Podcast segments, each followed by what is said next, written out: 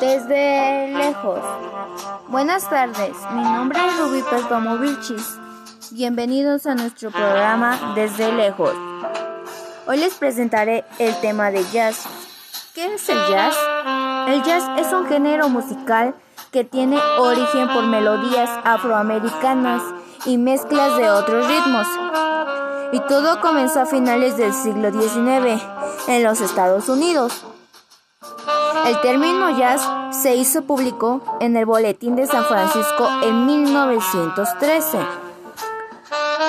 La principal característica del jazz es que no se trata de una estructura dirigida a una partición, sino que se basa a la improvisación y la libre interpretación. Lo habitual de todas las formas es que los músicos se ven obligados a tocar dentro de un marco y que dejen volar su imaginación para adornarlo y modificarlo según la inspiración.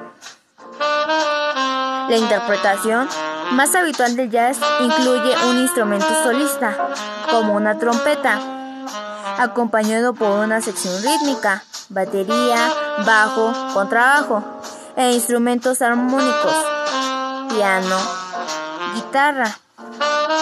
El jazz puede ser interpretado tanto por solistas como por tríos, cuartetos o las denominadas big bands de múltiples integrantes.